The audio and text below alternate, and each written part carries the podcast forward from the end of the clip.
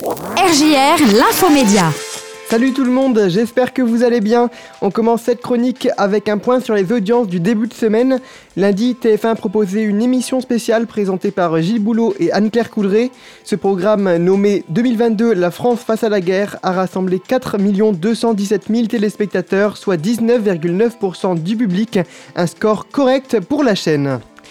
La soirée de lundi était également marquée par la diffusion d'un nouveau numéro de Cauchemar en cuisine. Et eh bien cet épisode inédit a très bien marché. 3 32 000 personnes étaient au rendez-vous, ce qui représente 15,2% de part d'audience. M6 était première chaîne de France chez les femmes responsables des achats de moins de 50 ans, avec 31,7% de part d'audience sur cette cible. Ensuite, mardi, France 3 proposait les deux premiers épisodes de sa nouvelle série judiciaire Face à Face. Et c'est un lancement réussi. La série a réuni en moyenne 3,74 millions, soit 18,6% du public. Et enfin, mercredi, C8 diffusait un nouveau numéro de son émission politique Face à Baba, présenté par Cyril Hanouna.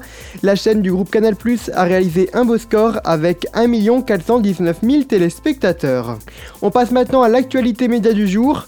On débute avec BFM TV qui vient d'annoncer que son émission politique, qui devait avoir lieu le 23 mars, est annulée. En cause, un candidat a refusé d'y participer. Cette émission devait rassembler les 12 candidats à l'élection présidentielle. La chaîne d'information en continu va imaginer d'autres types de programmes afin de pouvoir questionner tous les candidats sur leur programme. La série Borgen revient pour une nouvelle saison bientôt sur Netflix. Il s'agira de la quatrième saison de la série politique. Les trois premières saisons de cette série créée en 2010 sont disponibles sur la plateforme. Les premières saisons qui avaient rencontré un très grand succès, la série avait été diffusée à la télévision dans 190 pays. Et pour terminer, M6 va lancer la saison 3 de Mieux chez soi le lundi 28 mars à 17h25. Le programme prendra la place du divertissement Incroyable Transformation.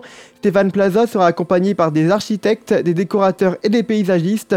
L'objectif de l'émission est de proposer des solutions pour que les gens se sentent mieux chez eux.